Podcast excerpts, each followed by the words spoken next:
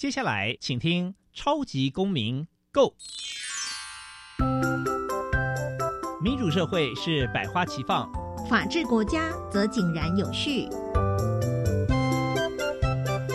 用心沟通，相互理解，以理思辨，相互辩论。欢迎收听《超级公民 Go》。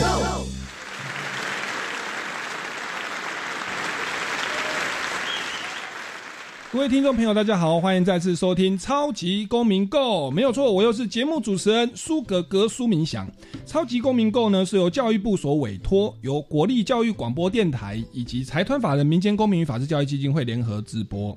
那本基金会呢是以民主基础系列以及公民行动方案系列两大出版品为中心，希望可以培育呢未来公民要具备法律价值与思辨思辨的能力。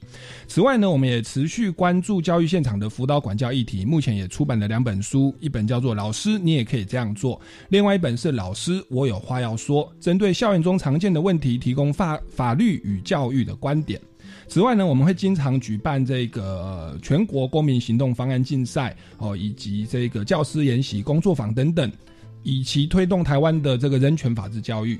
好，那本节目呢，从最近几集开始呢，新增了法治教育广播节目的情境剧。希望呢，可以针对校园及社会的违法事件，而来提供这个青少年及民众需要的法治观念。那我们现在呢，就来收听法治教育广播节目的情境剧吧。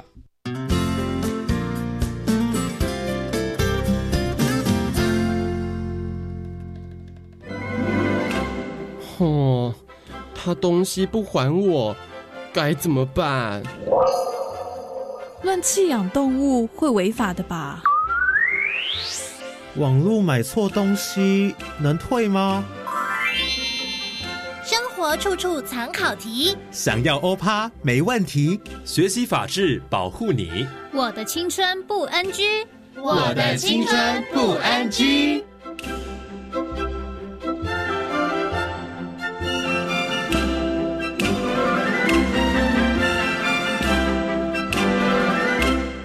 变调的青春。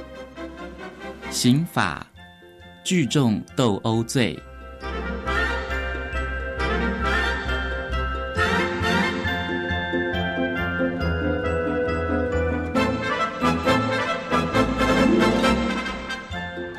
哎，阿忠，肚子好饿哦，我们去买鸡排吃怎么样？好啊，悠悠一起去吧。嗯，听说新开的鸡排摊生意很好哎，我们一块去试试。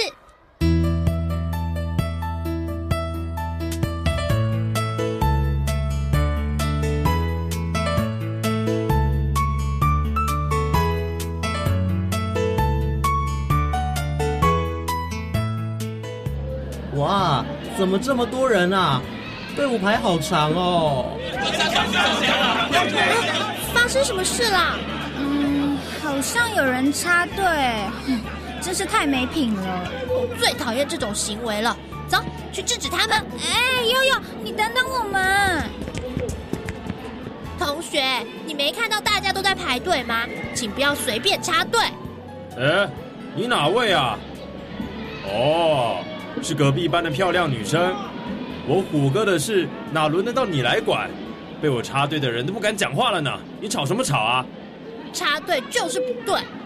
哎，悠悠，我看我们还是别管了吧，免得惹祸上身。快走啊！哦，原来你叫悠悠，这么呛辣的个性，虎哥我最喜欢了。给你面子，鸡排我就不买了。明天放学准时在校门口等你。你要陪我到外面兜风哦！哎，悠悠，怎么办？他明天会不会找你麻烦？别担心啦，他应该不会怎么样啦，只是说说而已。况且有错的人是他，如果他真的敢来找麻烦，我们就去找老师帮忙。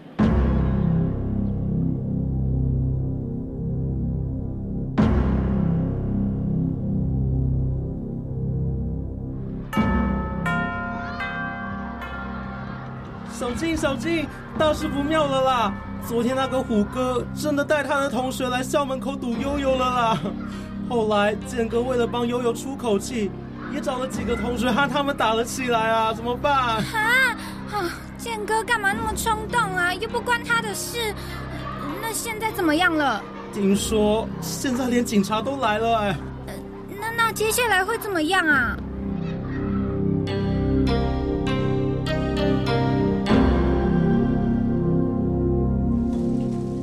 警察先生，我是悠悠的妈妈，刚刚接到电话通知，我的女儿因为被卷入校外斗殴事件，被带到警察局了。目前笔录已经制作完毕了。这一次打架事件有同学身受重伤，但您的女儿当时并没有出手打人或在旁边吆喝助长声势，只是发生斗殴事件的目击证人。现在已经没事了，可以回去了。警察先生，谢谢你。悠悠，我们快回家吧。妈妈，我们班的陈建廷因为想帮我，才会跟别人起冲突。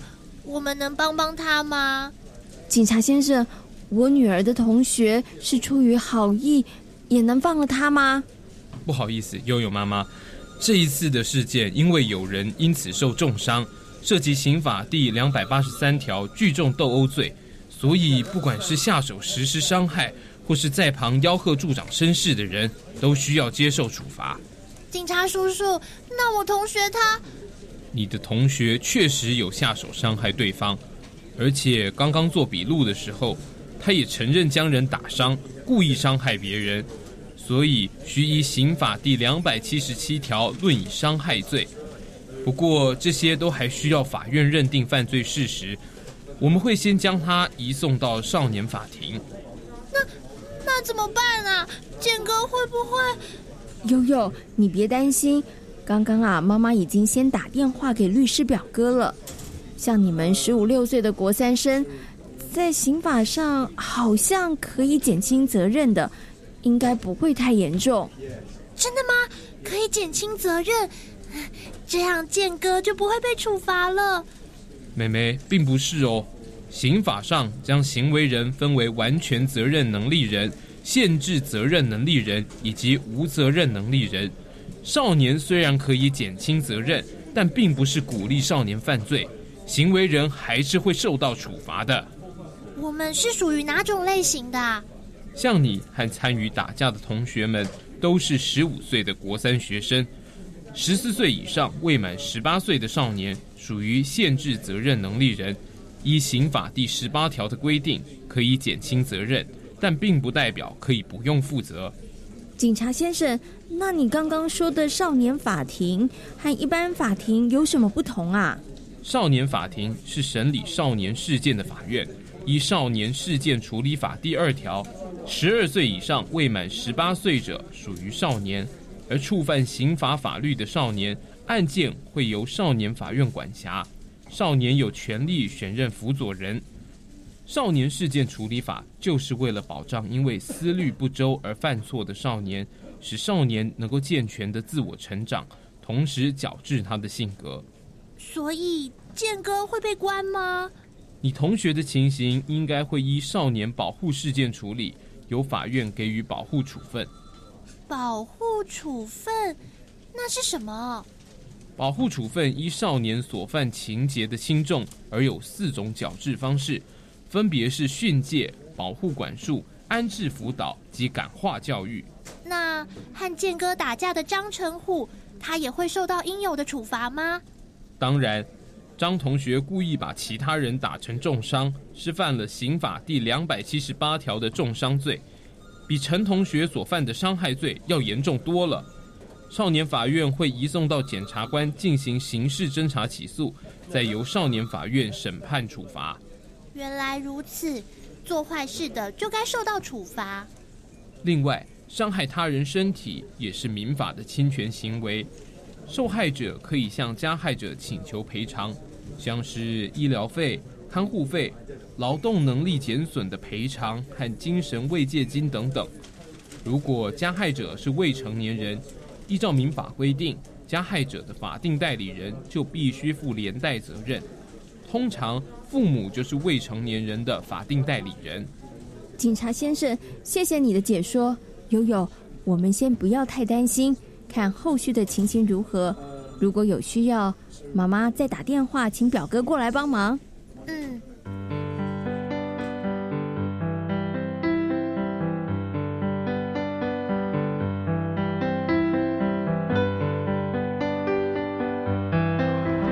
悠悠，听说剑哥跟虎哥的校内惩处结果已经出来了哎。剑哥的处罚重吗？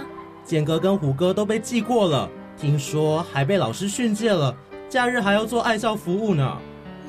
除了刑法之外，没想到他们都还要受校规处分。所以啊，校规和法律一定都要遵守，有事得赶紧通知老师，才能大事化小，也不会招惹不必要的麻烦。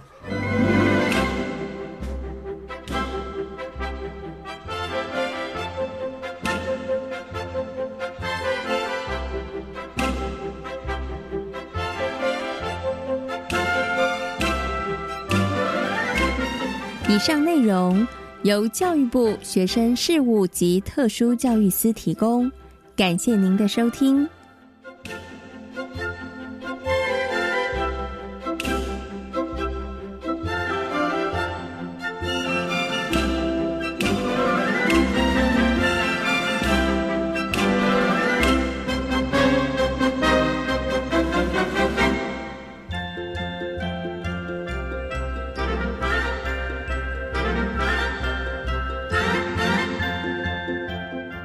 着我们进入小小公民庭看厅。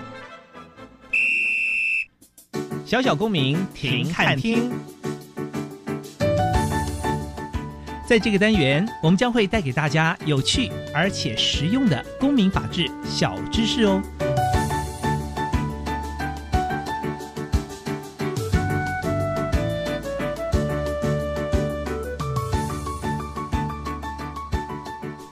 为了深耕台湾公民教育种子，推广美国公民教育中心的公民行动方案课程，我们举办公民行动方案竞赛，分为国小、国中、高中，凡在职的学生皆可组队报名参加。由关心生活环境、挖掘公共议题，透过四大步骤的实作，提出行动方案。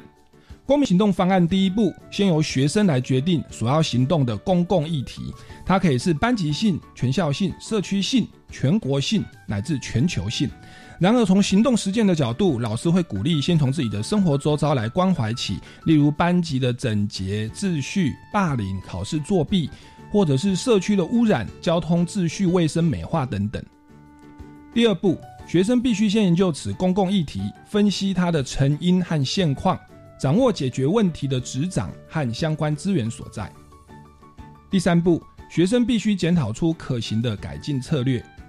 以决定将采取何种策略。第四步，将其所决定的策略转化成实际的计划与行动。接下来，我们进入公民咖啡馆。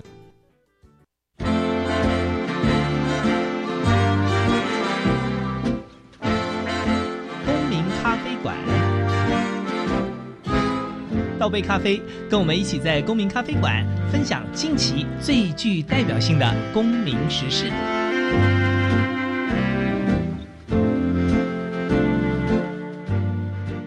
各位听众朋友，大家好，欢迎来到公民咖啡馆。今天呢，我们节目呢要邀请到的两位特别来宾，跟刚刚的这个小小公民庭看厅的主题有关哦。我们小小公民庭看厅的主题是公民行动方案。那在过去几个礼拜呢，我们也邀请了这个今年的公民行动方案的得奖队伍来到现场哦，跟大家进行这个互动跟访谈。那我们今天邀请到的呢，其中我们邀请到两位大律师，那其中一位大律师啊，就是我们公民行动方案的评审哦。那我们用最热情掌声欢迎。蔡朝安律师以及钟元尧律师，大家好，大家好。是那我们这个蔡朝安律师跟钟元尧律师，其实都是我的苏格格的这个算学长姐啦。对，有的是有一位是学妹，对，但是我们一般都通称学长姐，就是我们这个台大法律学长姐哦。那这个首先先介绍第一位是蔡朝安律师，他是台大法律系毕业之后呢，到纽约大学哦攻读法学硕士学位，那同时有美国以及台湾的律师哦，那的的律师资格。那另外一位呢是钟元尧律师哦，他是其实是我的学妹，刚刚我们在这个走廊相认啊，说诶怎么似曾相识？没有错，就是我大学迎新的时候，他有看我这个 在迎新的歌舞表演哦。那结果我们隔了这个许多年以后在节目上相遇。那大学毕业之后呢，他后来到美国圣路易华盛顿大学攻读法学博士的学位，那也同时是美国跟台湾的律师。那刚刚有提到说公民。行动方案的评审啊，就是由中原尧律师来担任评审哦。那这个两位律师的学经历，我好像介绍的差不多，但是还是要请你们哦，再自己再补充一下，就是这个你们在职业担任律师有没有一些经验谈哦，或者是有没有其他要补充的？我们请这个蔡律师。啊，大家好，我那个很高兴哦，今天能够参与呃这样的一个公民咖啡馆，来跟大家分享这个有关于法治教育的这个议题啊。那我从事律师的工作大概也将近二十五年以上了哦。其实啊，对于这个法治的这个议题哈，向来都认为是非常重要的。那其实啊，法律的这个这个议题，不光光是在法庭里面打官司啊、求胜诉啊。其实，在我们日常生活当中啊，不管是食衣住行啊，其实都会涉及到啊法律。啊，法治教育本身呢，更是哈我们作为一个现代的公民哈，都必须要去了解哈的一个议题。那我认为说，呃，可能从教育里面呢，能够对于这个法治的观念呢，能够开始去生根呢，是非常重要的。嗯哼哼，是。那蔡律师他本身也是在这个跨国的国际型的商务律师事务所。服务哦，那待会会请教你有关这种国际贸易哦。我们这个一般的公民在网络交易的时候要有哪些注意的事项？好的，那请这个中原辽律师你也补充一下你的学经历的背景。呃，谢谢啊，谢谢学长哈。呃，我自己其实从小大概就有发现自己对这个人的哈，为什么一个人会做坏事哈，会犯罪？电视上看到的那些社会新人新闻，觉得有很多的好奇心呐。那这也是我念法律的原因哦。嗯。不过其实呃，真正念到法律呃。之后呢，才发现其实很多的问题啊，并不是。呃，小时候想象的那样简单，好，这也是很多呃，在我接陆陆续续接触到很多年轻律师，好，他们从学校开始毕业，都跟我分享他们自己的心得，也是这样如此哦。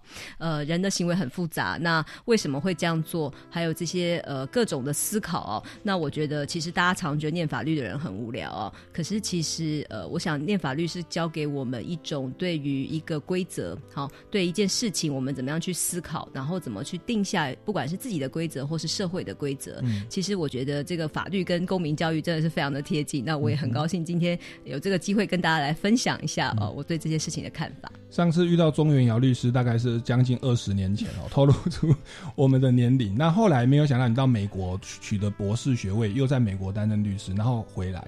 那其实那个 那个钟律师跟蔡律师都是在这个跨国的国际性的商务的律师事务所服务，听说总部在欧洲啦。那所以他这个算是全球语言能力都非常的好。那我想请问一下庄律师哦，因为您担任公民行动方案的评审。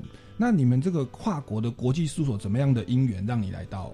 这个担任这次的评审，呃，其实这是一个缘分哦，呃呃，其实这也谢谢主持人这个提问啊，让我机会说明一下，其实我很感激我的客户啊，这个高全国律师，呃，其实是让他让我有这个机会能够，呃，算是我自己个人一点小小的理想吧，哈，其实坦白说，在商务的律师事务所当中，平时其实很难够很难有机会哈，去想一些我们认为的呃一些正义啊，谈正义啊，哈。谈一些其他的问题，大概说实在机会不多啦。那我个人内心有这个小小的种子，我很感谢我的客户哦，能够呃让我机会来参与，甚至呃参加这个公民行动方案的评审，看到这么多的呃从年轻人还有老师们的带领之下，大家去思考问题，再想想说我们在社会上呢遇到的问题，然后今天更来这边跟大家分享。是我们一般认为法律人都很冰冷无情哦。就是就是很严肃啦，很严肃。那我们那个钟律师，他真的是学有专精，美国的博士，又是美国台湾的律师，又在做国际的商务事的的这个法律事务。但是我觉得他保有一颗这个赤子之心，他的眼神当中还是绽放着光明。对不对？有那种像二二十年前我们在学生当学生时代的那种理想哦，感觉也许我们的外在这个身体哦慢慢衰老。我说我自己啦，对，但是心中还是有那一个那个对法律的或者对那个年轻的心的执着。对，那所以就义无反顾。刚刚这个，因为我们这个包含说这种费用，它其实都是纯公益性的服务，但是我们觉得这个钟律师就放弃了利益，对不对？一样对教育。跟这个台湾的公公民教育的人权还是有这样的热忱，就来担任我们的评审。对，那相信在您担任评审的过程当中，一定有很多的呃这一些你看到的一些现象，令你印象印象深刻，或也在在这个激起人心中的感动。那待会就要来要来访问你哦，希望你可以跟我们听众朋友来这个进行分享。那在分享之前哦，我们也再问一下蔡律师，好不好？就是蔡律师，这个您是做国际的商务的的的的事物吧？是的，对。那您这个长期以来对于台湾的这个公民教育，您有没有一些这个呃，就是关注，或者说你觉得台湾的公民教育啊，呃，有没有比较欠缺哪一个部分？其实我应该说，我离开学校真的是很久了哈，因为我呃，大概即便是从大学算起，我都离开快三十年了。嗯，那所以说，如果要谈公民教育，我只能从我遥远的记忆，跟我现在接触年轻人的经验当中啊，可能抒发一一一点我自己的观察了哈，就是说，在我的呃。过往的印象当中，嗯，我们当然都有公民课哈，可这样公民课本身比较会沦于呃所谓寄送一些呃既定的观念，嗯，它比较不是一个思辨式的，嗯哼，那也没有绕着以一个公民作为主体哈来可能来去做这样的一个呃观念的传授，嗯，比较是可能是从整个呃国家机器的角度啊，希望公民能够尽到什么样责任，而不是说从公民的角度。去思考说他对国家有什么样权利这个视角来去看，嗯那甚至说对于什么样是法治的观念呢，可能也都不一定有一个清晰的一个说明。嗯好，对于说什么是依法为治呢？主要是约束政府的这个行为，而不是要求人民守法的的这样一个简单的观念呢，可能都啊不是很清晰。我觉得法治的观念，如果以我现在。呃，从事法律工作那么多年，嗯，的一个期待的话，我会认为说，可能要从一个思辨教育开始，嗯，也就是说，他要先学会呃不服从权威，嗯哼，啊，要先啊理解到说自己作为公民，做一个主体，那不要再回到所谓的呃所谓的那个国之呃不存毛将焉附的这样一个一个过往的一个观念。而是说，呃，有一个主体性的意识，然后呢，公呃公民跟国家之间呢，是一个呃相对等的这样的一个关系，能够着手起来。哈，这当然是我对于现在的法治观念，假设有的一点点小小的建议的话呢，大概我认为这是一个很基本的一个出发点。是我们民间公民与法治教育基金会其实也是这样的看法。我们觉得我们长长期以来的法治教育都是着重在那个法条的传授啊。对，但是其实我们最欠缺的是独立思考的能力。所以，我们一开始有介绍到啊，我们有两大出版品为核心，其中一个叫做民主基础系列，它其实就是要教导大家思辨的智慧。它面对生活当中的很多的问题，它是要我们用一个客观理性的思考工具，哦，按部就班的去检验，我要考量到这些该检验的事项之后，最后再做出判断，但是却没有提供一个硬性的标准答案。对，那其实这样的一个思辨能力的培训哦，一直是我们呃民间公民与法治教育基金会所着重的目标。那另外一大块呢，则是公民行动方案。那其实就是中原尧律师他担任评审的这个部分。这边部分他所着重的是把想法。变就是这个提出的政策哦解决问题的方案把它如何成为落实的实践哦那这是从理论到实物的过程。那关于这个部分哦那个钟永尧律师想必有很多的东西可以跟大家分享我们先进一段音乐哦待会再回到我们节目现场。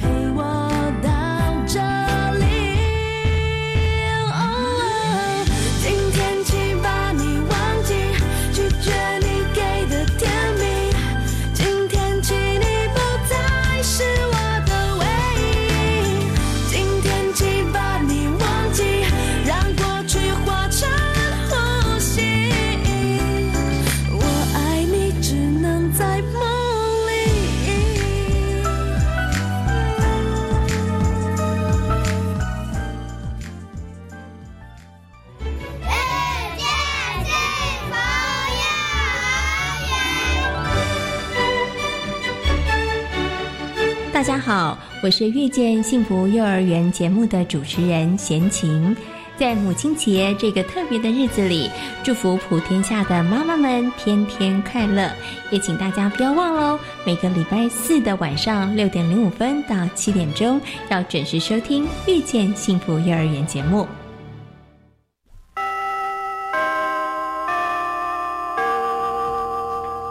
老师，请问喝什么最健康呢？喝白开水喽！哦，要喝多少呢？每天喝大约一千五到两千毫升，一次喝完吗？要分多次喝，慢慢喝，小口喝。那我要随时补充水分，不要等口渴时才喝水。所以呀，要记得随身携带水壶或水杯哦。谢谢老师提醒。以上广告是由教育部提供。English All Pass is now coming back。久违的超级英语通系列节目回来了。这一次，骑兵老师要来强化你的口说能力。五月七号开始，周一到周五早上七点二十分，在国立教育广播电台，记得收听由骑兵老师制作主持的口说英语通。最后，请记得每日十分钟，让你变成英语通。我是骑兵老师，记得收听哦。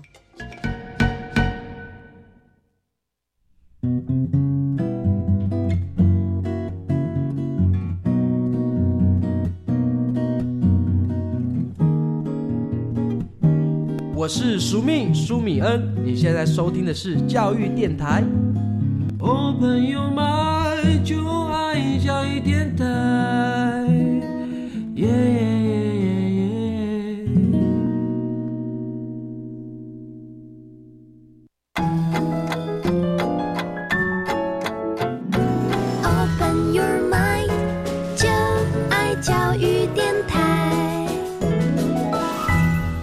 各位听众朋友，大家好，欢迎回来《超级公民 Go》。我们今天邀请到的两位大律师呢，一位是蔡朝安大律师，一位是钟元尧大律师。那其实也都是主持人苏格格的学长跟学妹哦，要强调是学妹，不是学姐哦。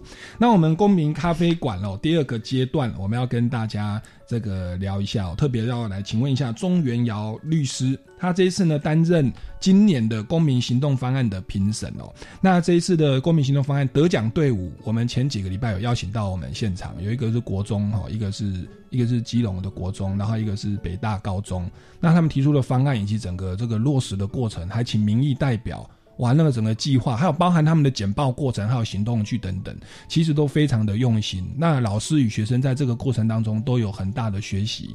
对，那也想请问一下您哦，您担任评审的过程当中哦，这个最令你印象深刻的事项有哪些？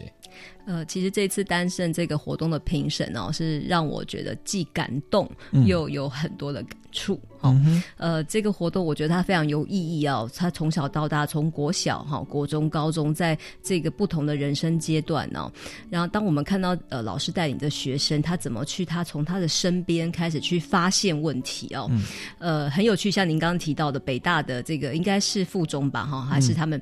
我觉得他很有很有意思的，他是谈到公车路线、通勤公车。路线的问题，然后他们去想办法去呃去规划说，哎，如何去改变那个路线是最小的改动，然后最容易被大家接受。其实这个这个对我其实也是印象非常深刻啊，因为他他已经融入了现在我们我在工作当当中常常需要的技能。因为你不只是说我想要什么，还要为对方想说，为这个利害关系人去想说，那我怎么让他可以容易接受我的想法？他如何可以让帮上我的忙？哈。那如果只是只在思考自己的立场的话，其实没有办法去说服人。所以这一组其实也应该也是我印象非常深刻，也觉得很感动的。那其他还有，当然也都其实都很好。还有同学呢，呃，高中组的我印象很深刻，他从这个坐校车，哈，也是谈到说，哎，坐校车有人不付钱，那大家就觉得很生气，付钱的人就觉得很生气。那他怎么去解决这个问题哦？那呃，我其实。在这个整个过程中，我大概有几个感想。一个是，呃，我觉得学生能够从这个生活中去发现这一点，很令人感动，努力想办法去解决。那不过很多的时候是大人哦，大人的这些 反应哦，我觉得大人可能也要也需要学习公民 哦，公民教育哦。呃，我觉得大人其实我们在面对小孩子的时候，应该我自己觉得，但这是我个人的看法，呃，应该告诉。呃孩子说这个真实的世界是如何哈，呃让他知道说现实希望是这样子，所以我们该怎么在这样的基础上去达成我们的理想？那我觉得呃大人应该避免一一直去灌输自己的观念，尤其这些孩子们，他们其实呃说小不小了哈，其实他们我想他某种程度上是可以懂的，并不是完全不懂。可是呃如果说我们都是直接跟他说答案哦，跟他。我印象也很深刻，有一组哦，我我有问他说，哎，为什么你这样觉得？那可能呃，孩子们他能够就他能够表达的，就会比较呃，他能够就他所能的去了解、去梳理。那我其实觉得，在这样的活动之中，应该多鼓励孩子有他自己的想法哈。当然，用一个引导的方式，不要给标准答案的方式，呃，让他自己去发掘，包括他在这个中间遇到的困难。好，他可能也有一组很可爱，呃，同样去请那个。市民代表、议员这种民意代表去帮忙的，有一组就很顺利，有一组最后说：“哎，这个都没有回应。”哈，那呃，其实，在这个过程中，我想，呃，同学们和老师们，甚至我觉得，其实我仅仅是在当天哦，那天的评审，我都可以感受到说，我相信学生其实他在这个经验当中，他去想方设法，然后他得到大人的回应，这个都会是他这一辈子，我想是很难忘的哦。尤其其实这这次的行动方案有一个小插曲哦，呃，是关于有人这。这个播放好，在播放影片的时候有出了一点点小问题。嗯，其实评审们呢，为了这个哈，他这个影片播放出了问题，到底 啊谁要负担这个责任哈？谁要负起这个责任？讨论了非常的久，花费了非常多的时间啊。这个等一下可能我们也可以呃谈到说这个责任的问题。大家大有我们那时候在设想说，哎，他们会很在意说公平性，他觉得那个影片没有播好不是他的错。哎，可是再往深。再往深去想说，哎，为什么你没有主动来事先要求播影片？这是不是你的你的问题？那又有人说，哎，没有啊，其他别他组也都没有啊。那可是会发生这个，好像也是一个偶然的事件。那我觉得这个在评审室里面呢，光谈这个问题，呃。我也我自己也觉得印象非常的深刻，然后到了最后啊，我也很记得这个老师上台说，其实他们只要那个学生也自己上来说啊，其实他今天要，因为他只是心心，我们一直在想着公平不公平哦，可是学生其实心里很单纯的是，他想把他努力的这个过程让大家看见，他觉得他拍了这么好的影片哦，那时候顿时让我觉得有点惭愧哈，就是大人的想好多哦，可是其实他其实很只是很纯真的是说我我很努力的，我想要让大家看见。而已。那这个种种的过程哦，呃，包括说很多很多老师哦，其实，在台上哦，也都很感。最后谈提到说，他们带领学生这个过程的那个感动，这中间的可能，甚至他们在这个过程彼此中有很多的意见不合哈，如何去处理这样的意见不合？我想这个都是我们在谈公民法治教育中很重要的。嗯，以现在来讲，其实台湾的社会大家都知道，每天很多的议题，各式各样的议题，嗯，哦，呃，其实大家都有各自的意见，在这么多不同的意见当中，其实应该说民主。法治好，或者说这个公民社会本来就应该要有不同的声音出现。当我们更重要的，其实是我们在这个面对不同的声音的时候，我们怎么去处理这样子的一个呃，可能是冲突，也可能是经过协调之后，大家彼此可以了解，可以取得一个共识。我觉得这个都是在这个过程当中，我想参与这个方案的人呢，都会呃觉得说很有收获的。其实不瞒那个。不只是不管各位说，其实我参与了这之后，我都很想要把它推广给我身边的担任老师的 这些朋友们哦。我觉得，呃，从学从小，其实谈公民教育，等到我们这个老了 长大的哈，在电视上看到，或在网络上，在脸书上这些吵吵闹闹哦，再去谈这些，其实都都慢了哦。更重要的就是回到刚才前面，其实蔡律师也有讲到，哦，我们如何在小时候的时候，我们上的公民课，哈，我们可能呃，也许不见得呃，应该说这些那些东西可能也很重要。我我我记得我们都会学说，不只是呃学说这个进入一个餐厅哈，要坐在哪些位置哈，表示有礼貌哈。那除了这些一些呃公民素养的之外，其实更多我们更常遇到的是冲突的情境。那怎么去处理这个意见不同跟冲突？我觉得应该是呃我们未未来可能在法治教育中更需要去思考的问题。是是。所以您刚刚提到说，就是您在这个过程哦，先跟听众朋友介绍，就是解释一下，为什么说播影片出了状况，那个评审老师要讨论责任，因为他的评分过程是每一组有二十分钟做报告，那结果在播影片的过程出状况，那个要不要记录二十分钟里面，那要不要延长时间，要不要让他播完？对，那凡此种种其实会影响到整个评分。对，那跟这个听众朋友介绍一下这个背景。那其实，在这种个案，就要面临到我们待会可以提到的这种思辨的智慧哦，到底责任是谁属了？那当然说，那个钟律师也有提到说，在这个过程，他我觉得这样分析起来就两大块，一个是冲突的解决，意见不同，在民主社会，如果是协调不同的意见，应该要从小就扎根，要去训练如何哦去去做这个统合的工作。那第二个就是说，因为我们公民行动方案刚刚讲四大步骤嘛。就是从理想到实践，从抽象的理论到实践，找出政策，提出呃找出问题，提出政策，检视政策，再加以落实。所以其实这也是我们的教育很欠缺的这一块哦。那透过我们这一次的呃行动方案的竞赛，就可以让学生去了解说，不是只是自己的想法而已，我的想法要如何呃被这个现实世界所接受，让别人愿意接受我的呃听起来很正确的想法，我要如何让它成为。这个实践的，那凡此种种，其实都是我们公民行动方案哦所着重的地方哦。那所以钟大律师这一次算是因缘际会，本来想说来帮忙哦，可能人情压力来当个评审，后来也被点燃了这个热情，还要把这个这个这个再推广到更多的这个教育的的场合啊。那我也想请问一下这个蔡朝安律师哦，因为刚刚有提到说播影片现场出了状况哦，影片播不出来，这个到底是谁该负责？哦，那像这个责任啊、正义啦、然后隐私啊，乃至权威的问题，其实是呃我们的那个民主基础系列教材，或者说民这个学生的法治观念里面哦，本来就要去学习的。那想请问一下，哦，就是您觉得面对小朋友啊，如果要培养他们的法治观念，哦，您觉得哪个观念是比较重要的？像我们的教材里面是有提到四个主题啊，就是正义、隐私、权威跟责任。那刚刚播影片其实是责任的问题。那以您这个自身的经验，或者是您的看法哦，你觉得这个要从哪个概念开始去强调？或者说，刚刚那个钟律师所讲的这些呃令人感动的现象，你有没有一些补充和回应的？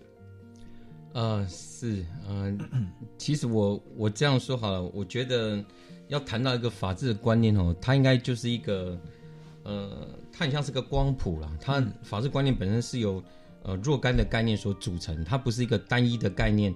就能够构成了法治观观念的本身哈，所以当然，其实不管是正义也好、隐私也好、权威也好、责任也好，这几个概念它的加总都分别呃构成我们认为对法治呃的一个内涵哈，啊同样重要的一个一个基础了哈。嗯。但如果说硬要去从这里面去谈说什么是一个呃比较最好的起点哈，嗯，我我会比较倾向说一个正义感哈，因为呃我觉得谈到说。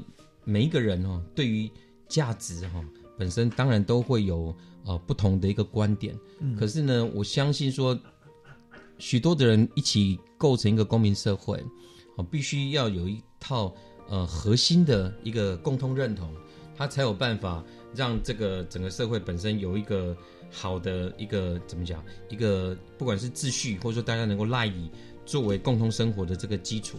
那正义感本身呢？我觉得就是最根本的一个问题。比方说，呃，以前孔子讲，呃，孟子讲说这个不忍人之心了。哦，比方说，那当然那时候并没有一个法治的概念，可是我认为那是个法治的一个一个发轫。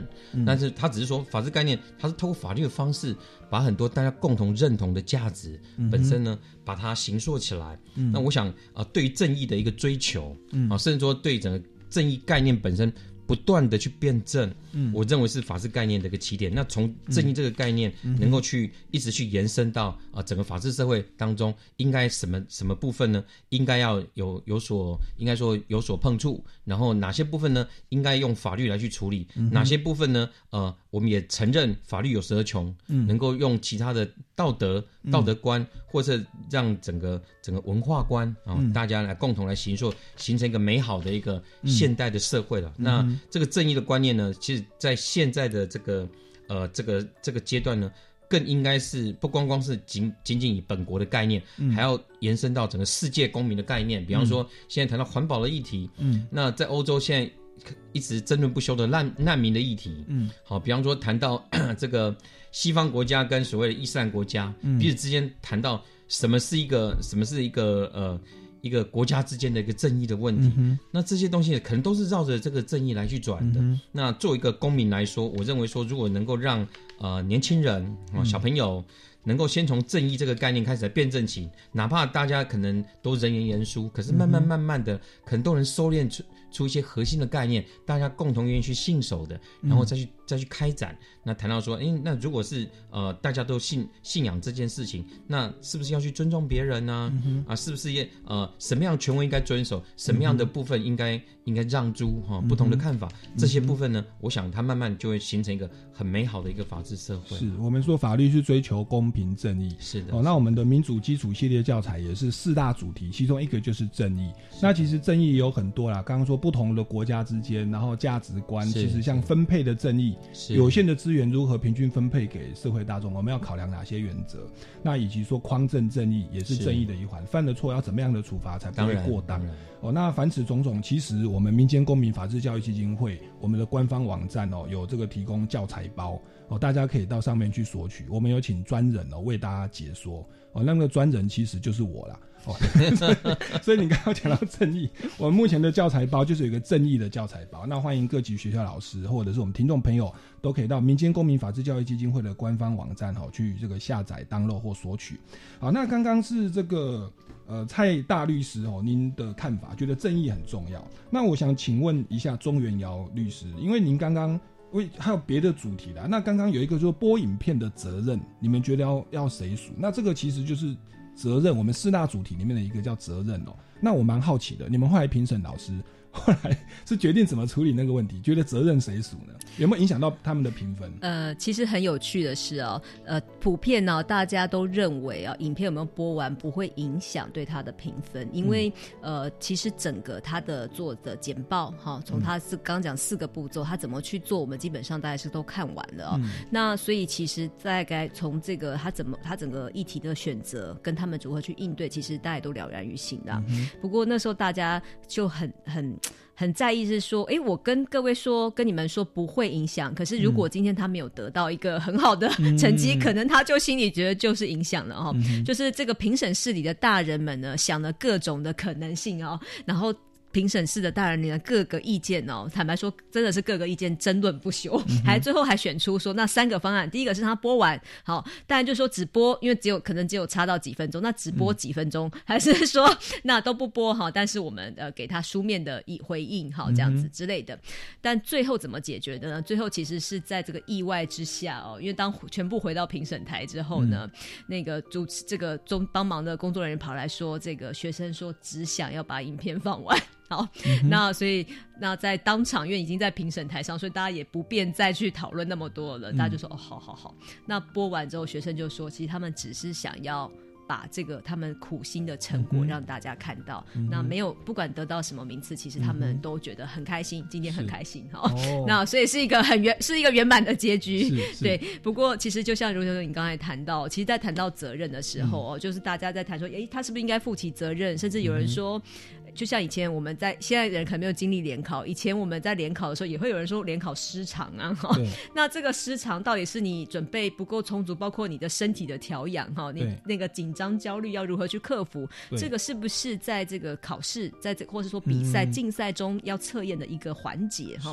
就有也谈到这个问题。那当然接下来就谈到说，那正公不公平？要就是回到讲到正义，大家很在意的是说，我今天做了这样的取舍，怎么样的一个取舍是符合？和正义的哦，就讲到说，哎，那我这件事情从这个事前的准备要推演到何时，往前推到什么情况，叫做是他负起了责任，叫做符合一个公平正义啊。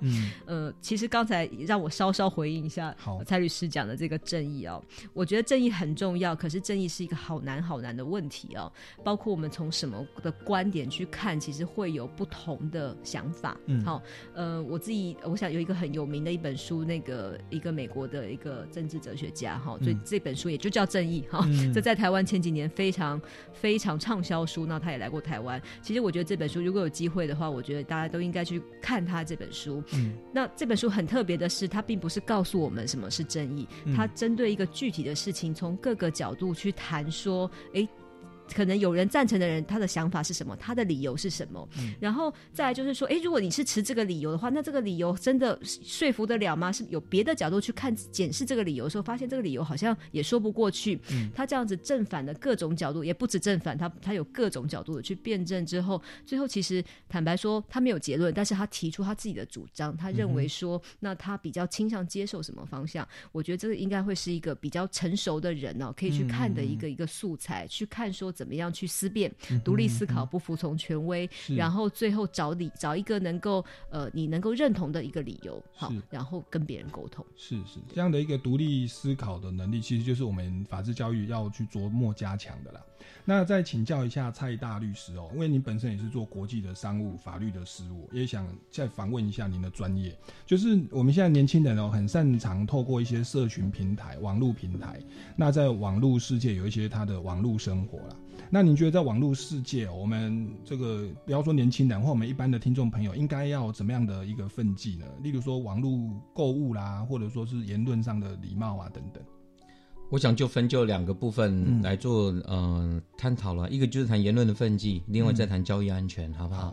言论分际，我想有两个方面应该去注意，第一个是要尊重别人，另外是自我尊重啊。尊重别人是在于说，第一个就如同刚刚有跟大家分享的，在现代的社会，最重要的点是要尊重多元价值，也就是说，每一个人对于呃同样一件事情可能会有不同看法，每一个人对一件事情本有。保持着不同的一个一个取舍，嗯，那这个点呢，本身不应该去强求别人只。啊，只能够去聆听自己的声音，那也能够尊重不同意见的权利。我想这是尊重他人的这个部分。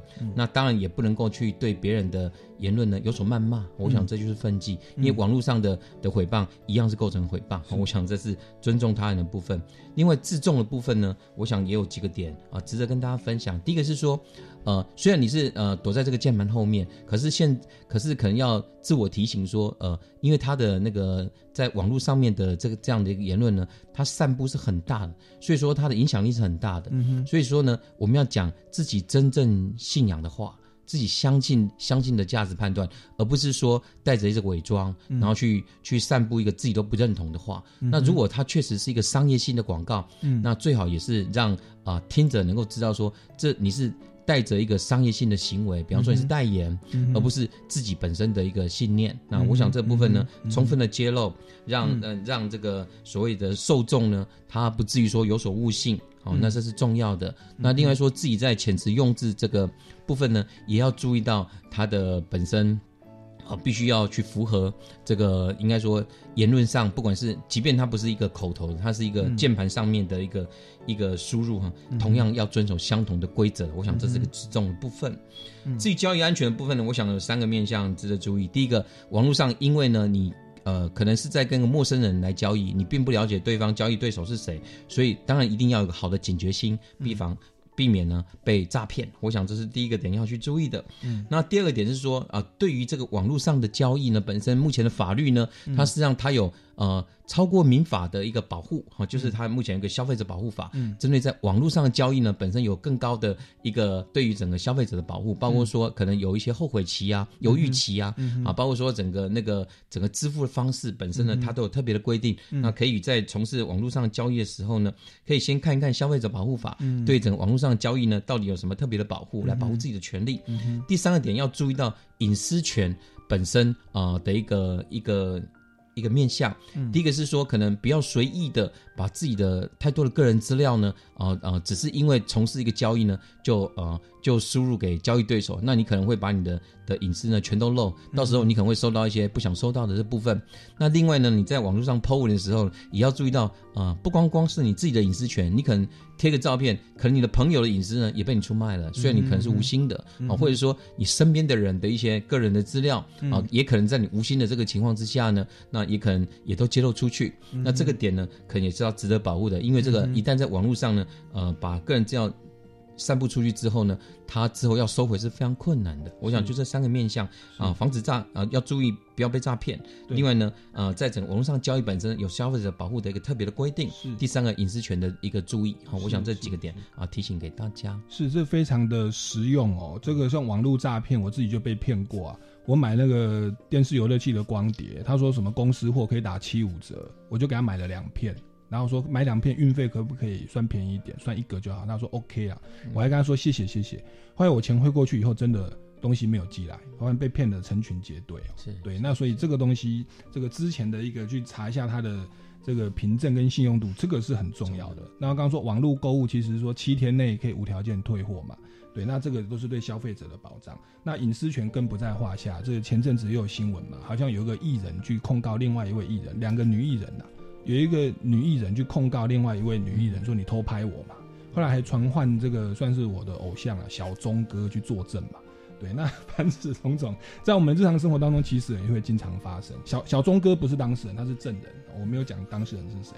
那所以这种这个网络上其实哦有很多的东西，其实我们可以另外开一个月的主题来讨论，就是开很多集来讨论这个这个这个其实是很重要的。那再请问一下，这个中原姚律师，因为节目也慢慢进入尾声了。那针对我们今天哦，不管是网络世界的奋际，或者说是我们台湾的法治教育，或者说是公民行动方案，你还有没有什么呃可以再补充的？呃，我想接下来要进入这个选举期了，最近这些各种的话题哦，呃，包括这个候选人呢出来纷纷表示自己的意见哦。那个我我其实一个算是一个，也不敢说不能说是呼吁啦。其实我在看这个我的朋友圈的时候，你有时候都会发现说，哎，奇怪，大家都是高知识分子哦，为什么有些人好像对于这个就哎对某些人说的话呢，他就有采取特定的立场哦。我我有一个我有一个呃有趣的活动。就是去观察，说，哎。看了一个标题去猜测是哪个报纸写的，或是看了他转播一个文章去猜测他的立场是什么嗯，其实那个几乎那个屡试不爽哦，百发百中这样子。所以这件事情其实让我有个很深的哈一个一个想法，就是说，呃，我们其实要基要去对话，要用理性的对话，要能够说出你为什么哈支持或反对的理由。这个应该是我们整个公民教育的基础。当我们在谈说我们支持哪一个候选人的时候，我支持他的主。主张的时候，呃，那为什么？还有，那或许我们也可以反思一下，不是？也许不见得是他讲的特别对，也许还有一个问题，是因为我们从小生长的家庭跟环境，哈，我的父母都告诉我什么，好，我身边的人都怎么看事情，所以我受到了很深的影响。我想我们在呃面对为这个即将来临的选举，哈，大家可以用这个方式去检视一下你自己，也检视一下你周遭的人，大家有没有去呃去刚才讲到说，不要服从权。威用你独立思考、独立思辨啊，来呃来检视一下你自己看别人的言论，这是我我觉得呃可以鼓励大家在身从身边开始做起的。在民主法治社会，一个很大的价值就是多元价值的尊重啦，好要尊重不同背景、不同种族、不同文化、不同政治立场、宗教。背景哦，受性别取向的人，他们的呃既定的观念。那关于要选总统啊，或者选什么政治人物啊，其实我们的教材就是民主基础系列里面的权威的部分哦，如何选出一个权威的职务，要考量哪些东西。其实我们也有一套思考工具，那也请各位听众朋友有兴趣的话，啊，如何做出明智的选择，请哦到我们的官网来这个下载我们的的教材。那请那个最后呢，最后节目的尾声哦，各位听众朋友如果对我们这个有任何的疑问，可以到超级公民购的粉丝专业来留言询问，也可以到民间公民与法治教育基金会哦，针对我们刚刚的这个正义的教材包啦，或者是哦其他的一些资讯，都可以到我们这边来这个追踪。那还有民间公民与法治教育基金会的粉丝专业，也欢迎大家来追踪留言提问。那最后呢，下个礼拜六下午三点零五分，我们超级公民购再见喽，拜拜，拜拜，拜拜。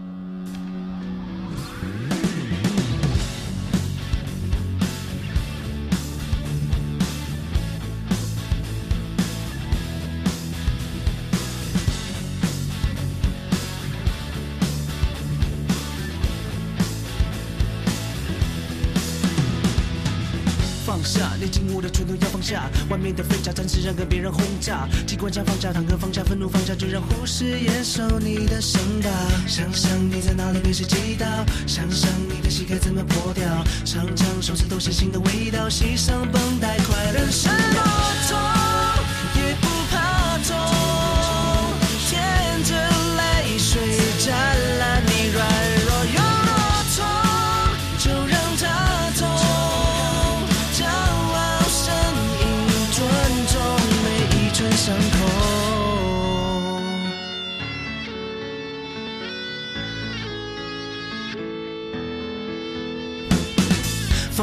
背负的盔甲要放下，快生的劫后余生好好享受病假。